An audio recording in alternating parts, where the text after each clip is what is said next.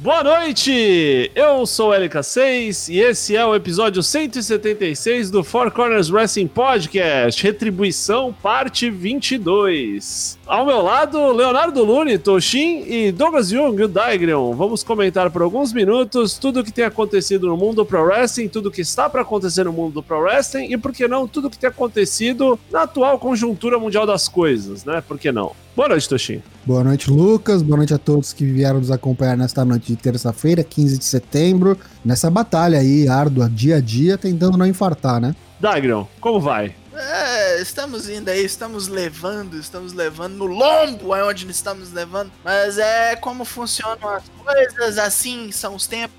E assim são os tempos e assim é o Ask for CWP. Conta pra gente o que, que tivemos de pergunta, quais serão as respostas, se vamos responder perguntas que ainda não foram feitas, como que funciona isso e quem foi que mandou a pergunta.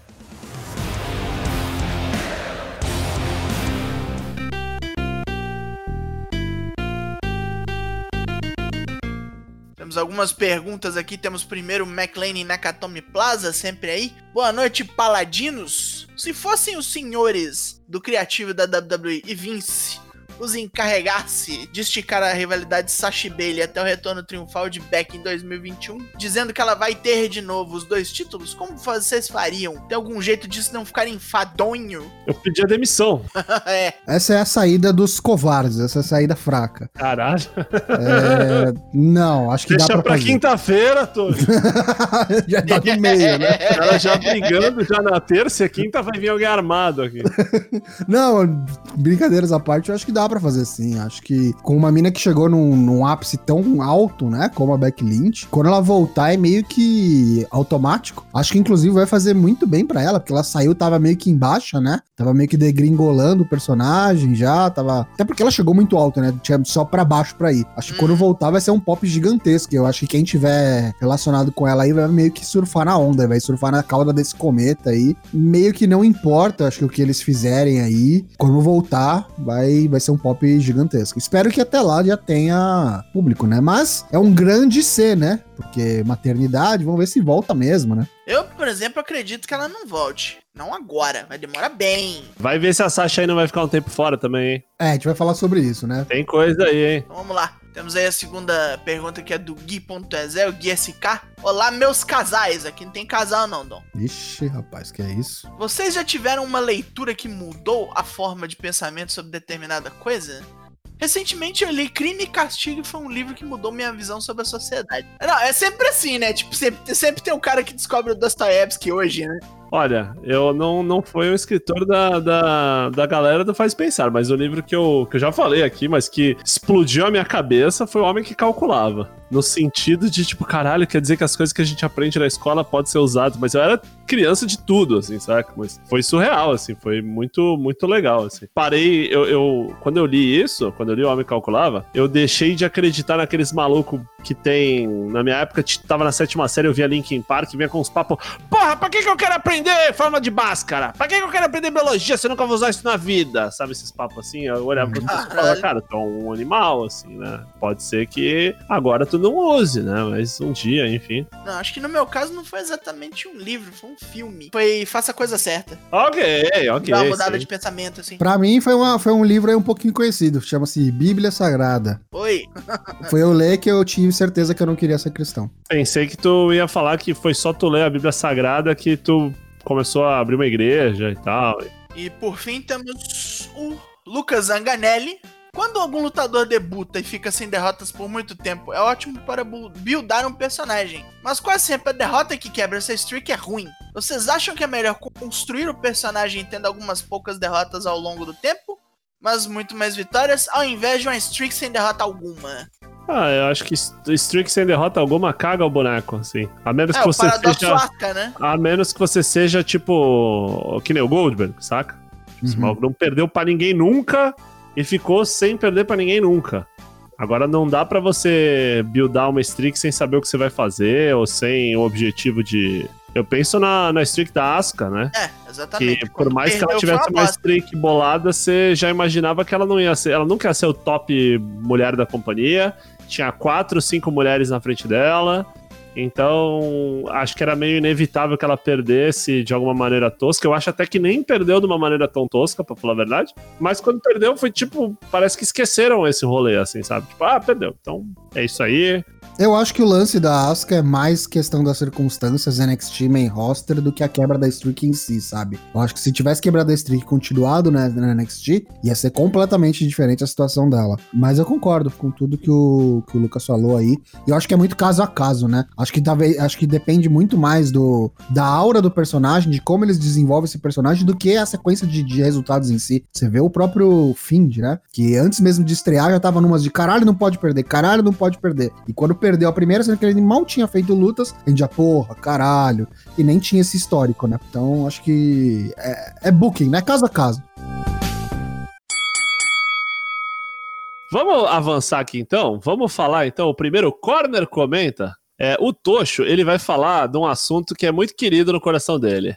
Demais. Retribution, Tocho. Olha, se você aí já ouviu o Draps desta terça-feira, resumindo o programa de ontem, 14 de, setembro, em oito minutinhos eu resumi tudo o que aconteceu. E um dos destaques foi a Retribution aí, que apareceu novamente, agora exclusivo do Raw. E nesse programa a gente conseguiu ver com muito mais clareza os possíveis, né? Ainda não foi revelado, de fato, mas os possíveis membros principais da facção da Retribution. E são eles. Se você não quer ouvir spoiler aí ou não assistiu, não tá sabendo, meu amigo, segura a onda, vai buscar uma cerveja, vai tirar água do joelho e volta daqui a pouco. Vamos falar aqui de Retribution e membros. São eles. Possível líder, não sei se terá um líder, mas Dominic Dijakovic, Mia Yin, Mercedes Martinez, Shane Thorne, e Diomedin. Esses os cinco principais que deu pra ver com a máscara bem mais aberta, né? Com a iluminação mais favorável. Já virou bagunça a máscara, né? Já virou é, bagunça. Já era pra realmente é. ver. Os caras já estão né? daqui a pouco com máscara do Covid só, né? Só aqui na boca, né? Eu quero saber de vocês, o que, que vocês acham desses, desses membros,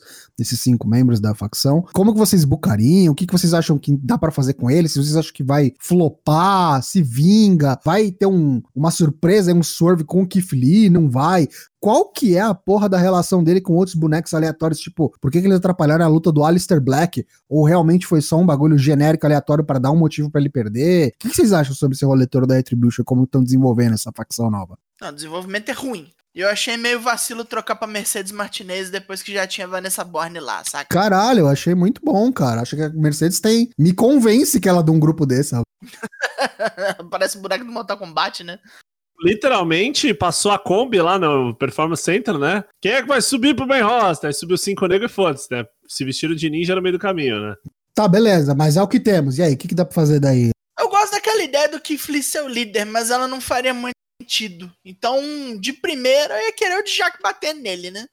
Talvez a, a Mia In olhando meio de canto assim, ai meu Deus, estão batendo meu homem. Será que ele, ele vai se ferrar, vai perder? A... Quer dizer, ele já perdeu, né? Se você é viu aí o Raw, ou ouviu o nosso draft, você sabe que ele perdeu a chance que ele talvez pudesse ter pelo título no Clash of Champions por conta desse no contest aí no main event. Mas você acha que não tem chance de ir pro próximo Raw? Uh, pode, mas eu acho que não vão dar essa chance para ele, e aí ele vai querer tirar a satisfação com a Retribution. Ah.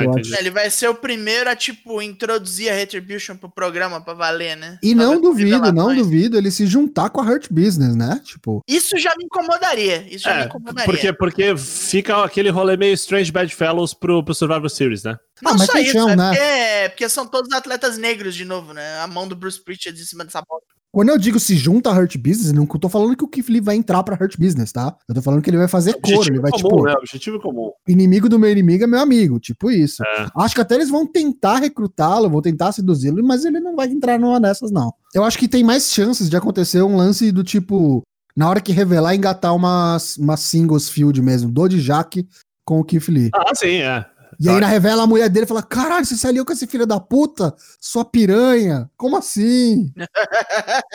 é, então, eu, eu não gostaria de ver o Keith Lee, nenhuma hipótese, ser colocado como possível traidor, traiu, não traiu, líder, não líder. Acho que A- acho que o boneco não precisa dessas muletas. Assim, eu nem digo que eu ia, que eu ia gostar de ver ele como líder secreto. Tipo, ele, talvez se ele tomasse o controle, matasse o Jack e falasse, agora a sua organização é minha. Pode ser, pode ser. Mas assim, isso mais pra frente. Eu ia falar justamente isso. Que não É. fosse logo de Jaque que filie logo de começo, né? Senão é mais um cartucho que os caras estão gastando, né? Ô, caralho, hein? Acho que Retribution, pra mim, estreia no Clash of Champions. Pra estragar Tá. o meio evento, se passa. Estraga, estraga o rolê e Raw no dia seguinte. Ou seja, de novo, né? Porque já meio que fizeram isso no último. É, não, no penúltimo, né? Porque o último não teve eles, né? Enroladíssimo, meu. É, verdade, verdade. A gente, a gente tinha até cogitado que os caras tinham perdido a mão, né? Tinham, tipo, largado mão, aí voltou. Acho que tá num, num vai, não vai aí, não fode nem sai de cima, complicado, né? E aí eu vou, vou tomar aqui a protagonista porque eu quero falar justamente da Hurt Business. Cara, Eita. assim, tem coisas que a gente já falou muito, que é MVP, literalmente MVP do Raw faz algum tempo. Promo boa, ressuscitando o boneco, ressuscitando o Lashley, é, o Shelton Benjamin que tava no abismo, né, no fundo do abismo, até o Cedric Alexander. Agora, desculpa, ontem, cara, os caras literalmente botaram o pau na mesa e, tipo, pra mim, maiores faces do programa. Ah, mas os caras tão lutando a dinheiro. Foda-se, meu irmão. O pau comeu, os caras foram 4 contra 25, porque apareceu até uns membros que não existia da Retribution ontem. Os caras foram pra cima, brigaram. Foda-se Alessia Black, Kevin Owens, Drew McIntyre e Seth Rollins. Não quero nem saber. Foram os primeiros que efetivamente foram atrás dos caras. Todo mundo foge ou apanha feito, feito criança em futebol de primeira série contra terceira série, saca? Os caras foram pra cima e aí eu não entendi, porque o final foi mais engraçado, né? Os outros grandão pularam neles e é isso. Pra mim, desculpa, vai ser muito difícil voltar a ver esses caras como rios. Eu já vejo de outro jeito. Pra mim, eles foram atrás da Retribution porque os caras estão atrapalhando o esquema deles no Raw. É que eles não estão atrapalhando só o esquema deles, eles estão atrapalhando o esquema de todo mundo, né? Não, mas o deles, assim, de dominação total que eles estão Ah, querendo, ok. tá atrapalhando. Ok. Tipo, eles mandam no Raw, eles mandam no Raw Underground, aí chega esses caras tirando onda e Mas fala, eles qual é têm que é, importam irmão? mais com o Raw Underground. Aliás, aquele primeiro dia que eles dominaram o rolê lá, eles nunca mais foram, né? Foram mais uma vez só lá e acabou. Falar que eu gostei do nome Hurt Lock. É o segundo nome que essa porra tem em alguns meses, né? Porque primeiro era Full Lashley. Quando terminar esse lance rolê com a Retribution, não pode desmanchar. Tem que continuar essa stable aí. Ah, sim, sim. o Shelton e o, e o Cedric pra lutar por tag, sei lá. tá isso, ligado? isso mesmo, isso mesmo. Deixa o MVP de, de mouthpiece só. Faz, faz, é. Tipo, Evolution, literalmente Evolution. Põe o MVP. É que, é que o, o S tá com o Lashley, né? Mas, tipo, põe o Lashley no main event, põe o Cedric e o Shelton no tag, Uhum. deixa o MVP tipo, de Ric Flair, assim, luta. Eu vou te falar o que, que eu acho que tá rolando aqui, eu acho de verdade. O MVP ele é muito envolvido nesse lance das causas negras e tal. Tem todo aquele rolê do histórico dele com, com o Crime Time, com o JTG, com o Shed, com o Kofi, quando ele ganhou o título e tudo mais. Sim, E sim. muito se falava lá atrás deles fazerem a tal da nova Nation of Domination. Eu acho que isso aqui é, é, é, É a é- versão é isso, pedir, é a né? versão dele, é a versão dele. Acho que ele sugeriu, os caras compraram a ideia e, e é isso. Eu lembro deles falando que quando fizessem um Nation of Domination nos dias de hoje, tinha que ser uma versão face, por conta dos dias de hoje. Eu acho que é o começo disso daí. O Daigo mandou aqui uma outra coisa que ele vai discutir. Being Elite consertando bot. Melhor coisa ou melhor coisa? Aí eu não sei se vocês viram o Bean the Elite dessa semana. Eu não sei se vocês viram o All Out, mas vocês deviam ter visto o All Out. Onde teve aquele maravilhoso bot do Matt Sydal. Meu Deus, quase morreu, coitado. Deu aquele escorregão. E nesse Bean the Elite a gente viu que, na verdade, isso não foi um bot. Foi uma tentativa de assassinato de Michael Nakazawa. Que passou seu óleo no, no turnbuckle onde o Sydal pisou. O Nakazawa chega lá quando os Bucks e o Omega estão planejando o bagulho. E ele, tipo assim, ô, e aí, onde é que eu vou entrar? Tal. Qual os é caras dão uma número? casca o bico nele e falam: Não, cara, só tem o Joker agora. Já acabou, já. Tipo, o bagulho é um bagulho sério. Tu não vai entrar aqui e tal. A gente vai chamar o Matt Sydal, o cara do Shooting Star Press. Ele vai entrar, já vai mandar um assim. Aí ele, ah, beleza, então ok, vou sair daqui tranquilão. Aí ele joga os, os olhos lá no turnbuckle e depois ele é forçado a pedir desculpa. pro- Faz pro um Matt joinha pra câmera sensacional. ele falando que, na verdade, eu queria que você escorregasse e talvez quebrasse o pescoço pro Matt Sydal. O Matt Sydal correndo atrás dele. Muito bom. assim. Essa é a pior coisa que já me disseram na vida e eu trabalhei naquela empresa de Connecticut. A, a, única coisa que eu acho que é um pouco complicado do Being the Elite, aí assim, eu gosto muito do programa e acho que é uma das poucas coisas que eu assisto no YouTube que quando sai eu paro o que eu tô fazendo, geralmente tô no trabalho, eu dou tipo uns 20 minutos de pausa para assistir, assim. Que é o seguinte, o Being Elite algumas vezes, no, no tempo da New Japan, ele era um, como se fosse um complemento saca? É mais ou menos que nem aqueles vídeos de é, entrevista pós-luta da New Japan, enfim, é uma coisa que você não é obrigado a assistir, mas você assistindo, ele melhora a tua experiência, né? Atualmente, tem alguns momentos da IW que isso se confunde com o programa. Por exemplo, aquela piada lá do, do Brody Lee comprando os, os cortadores de grama saca? Se você não assiste o Being the Elite, você não sabe. Você não capta. É. Você não capta a piada. Né? Então, é. às vezes, isso é meio complicado. Agora, os segmentos com o Hangman Page lá, do alcoolismo lá e o caralho, cara, são muito bons. O Hangman, assim, é, é um boneco que se piscar vai pro cinema, assim, saca? Tipo, porque o cara tem. É, é leaps and bounds, assim, acima de todo e qualquer outro boneco, assim, na questão de atuação e roteiro. Quem diria, né? Quem diria? É, diria, sim. O boneco, sei lá, cinco anos atrás, aí, seis anos atrás, era o Chase Owens, né? Sim, sim. Boneco professor de é, primário, primário não, né? Colegial, né? NXT que rola nessa quarta-feira, novamente agora, 16 de setembro, e teremos, lutando pelo título, nosso querido Frei Damião, Damian Priest, campeão norte-americano, vai defender o título contra o Timothy Thatcher. Teremos também mais uma luta por títulos. Brizango, os novos campeões de duplas, vão defender contra Imperium, Fabian Eichner e o Marcel Bartel. Teremos Yoshirai, campeã feminina, numa non-title match contra Shotzi Blackheart. Drake Maverick vai se juntar com o Killian Dane numa luta contra a Undisputed Era, representados aí por Roderick Strong e Beto Peixe, Bob Fish. Vamos ver se vai ter prosseguimento na história da Undisputed Era aí. Talvez a dissolução vem? Saberemos em breve. Do outro lado da cerca, no AW Dynamite, teremos, acho que talvez seja o card completo. O main event vai ser Best Friends contra Santana e Ortiz numa luta no estacionamento. Não sei se vai ser uma luta cinemática ou não, eu imagino que não. Talvez seja uma luta no estacionamento mesmo, né? Teremos uma disputa pelo título da NWA, né? O título feminino da NWA será defendido pela Thunder Rosa contra a Ivelice. É, teremos Hangman Page contra Frank Kazarian, primeira luta do alcoólatra Hangman Page contra o fã do Metallica. Teremos uma luta não pelo título, né? Jurassic Express com Marco Stunt contra FTR e Tully Blanchard. Será que o velho vai bater na criança? A criança vai bater no velho? Vamos ver aí isso aí, né? Teremos a primeira luta da nova tag Jake and Jericho contra Private Party, Isaiah Cassidy e Mark Quinn. Teremos MJF lutando contra algum boneco aleatório. Teremos Kip Sabian e o seu padrinho de casamento aí, né? O seu Best Man. Best Man, Miro, né? E teremos, talvez, numa promo nem um pouco apropriada pra faixa etária, né? Pro horário, teremos Lance Archer e o velho tarado da cobra, Jake the Snake Roberts. Por fim, John Moxley vai aparecer. Sempre que eu vejo esses, esses anúncios, John Moxley vai aparecer, eu imagino o cara aparecendo tipo o Dan Forden, assim, né, no canto da tela, tipo, Tosti! E ir embora, assim, né? Imagino que não seja só isso. Tiro rápido! Uh!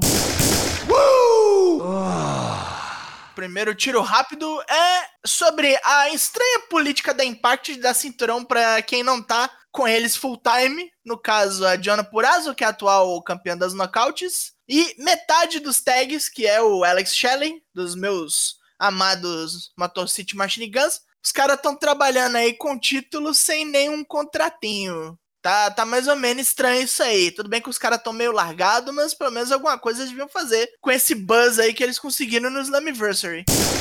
Uh! Tivemos aí já, já estava anunciado que teremos a volta do Age Pure Championship, um torneio para coroar o próximo campeão, título que não aparecia desde é, 2006, alguma coisa assim. É, 2006, 2007, campeão puro, né? E temos 16 participantes, tivemos as duas primeiras lutas aí do campeonato, uma pelo bloco pelo bloco B. Pelo bloco A, a gente teve Jay Little contra Dalton Castle. E deu Little. Little segue. E pelo bloco B, o seu parceiro Jonathan Gresham venceu o Utah. O Willer Utah perdeu. Ele, ele, ele parece o, o. Como é que é o nome? Do, o Lyoto Machida, né? Lyoto Machida. Também. Então vamos ver quem que vai ter aí, né? Seguindo adiante. Tem nomes como Delirious, Matt Seidel, Silas Young, o David Finlay, Romero. E é isso aí. Hoje descobrimos que a Sasha Banks é um Jedi. Ou Massif? É, capuzão preto, né? No trailer do Mandalorian. Mandalorian, pra quem não sabe, é uma, uma série de espaçonave aí, do astronauta. Na verdade, é um faroeste dentro de Star Marcos Wars. Pontes. Marcos Pontes, Marcos Pontes, é verdade. É uma, é uma série biográfica do Marcos Pontes. É, ele, ele carrega um Ewok pequeno e eu tô, tô só, Não, porra, é um Yoda. Só vendo se alguém me xinga. Foi o Não, é Davi. ET Bilu? Ah, pensei que era ET É Bilu. o ET Bilu, é verdade. Ele carrega um mini ET Bilu. Um É, ET. não, falando sério agora, é, a Sasha Banks estava já confirmada, né? Todo mundo achava que ela ia fazer uma ponta, mas o trailer deu uma pinta assim que ela vai ser um boneco super importante. Quem sabe, né? Fazer uma série de sucesso, assim, uma série com hype grande, pode ser uma porta de entrada aí.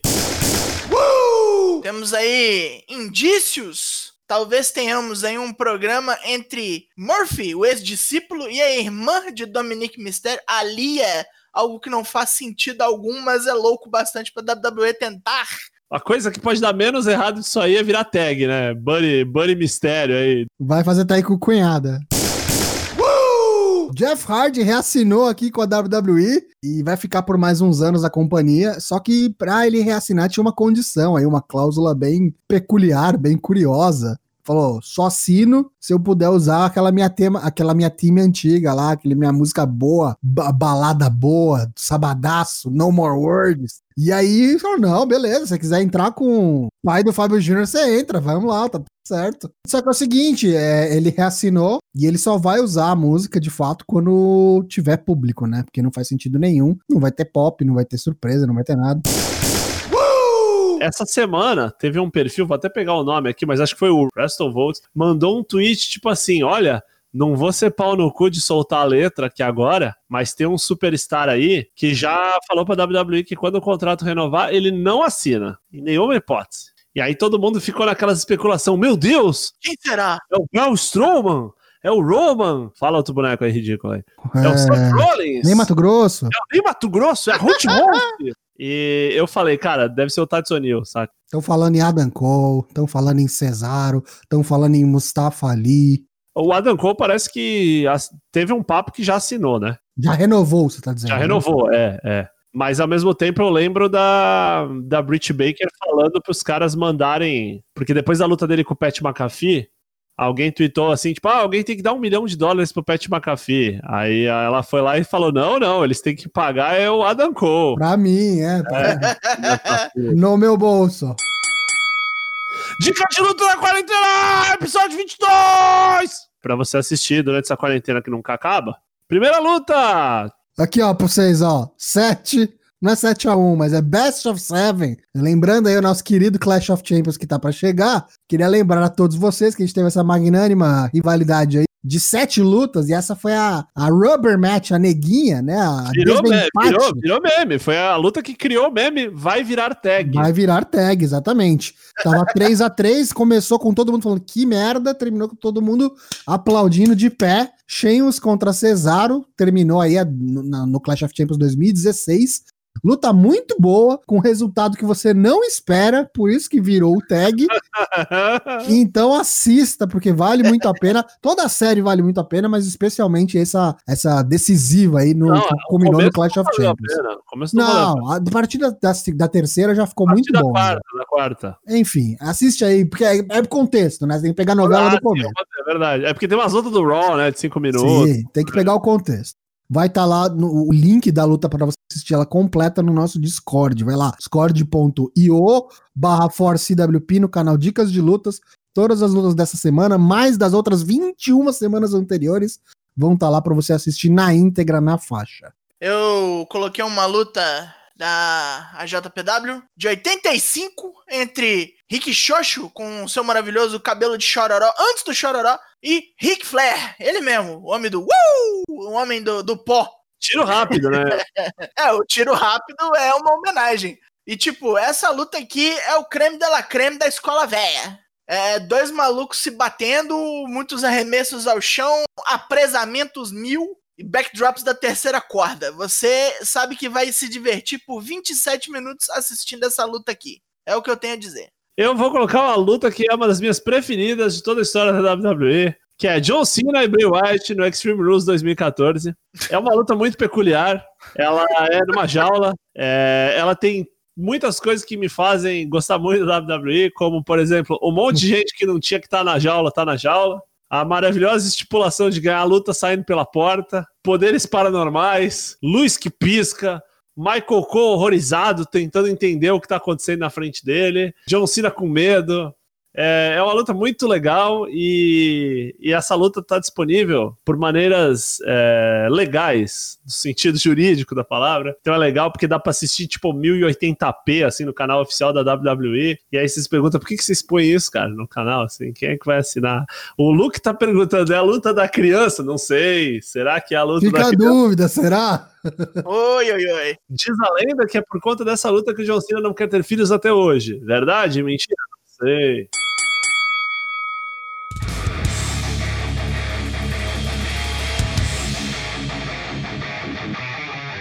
E esse foi o nosso episódio 176, a parte 22 da retribuição. Vamos ver se até a parte 30 eles se apresentam, assinam o Olerite, o contra-cheque e começam a trabalhar de fato para a WWE.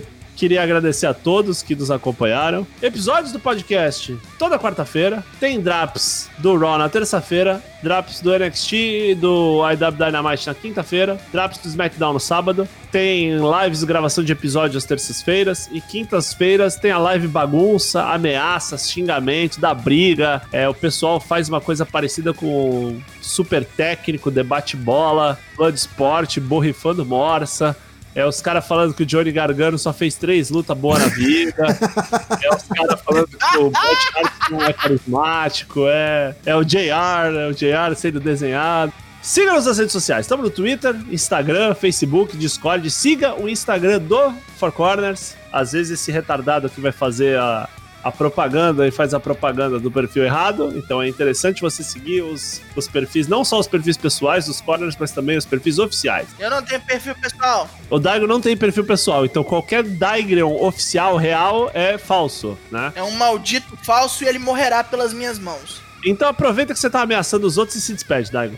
Eu despeço-me agora. Quinta-feira retornem para a live da puta que o pariu Deus nos acuda que estará sobre meu comando. E é isso esperem o inesperado. Agora assustou. Tocho. Quinta-feira o pessoal volta aí, é a minha folga. E Dana Blacks, direto de Deep Steps, estará de volta aqui, aparentemente no nosso chat. Abraço pro. Aqui no Mateus, chat chegou, chegou, tá? Matheus tá Mosma, abraço. Vai ser engraçado. E vai ter também, vou deixar pronto, não se esqueçam. Bolão Mania de One Climax, que começa dia 19 agora. Yay! É, abraço a todos. Muito obrigado, pessoal. Até a próxima. Tchau, tchau!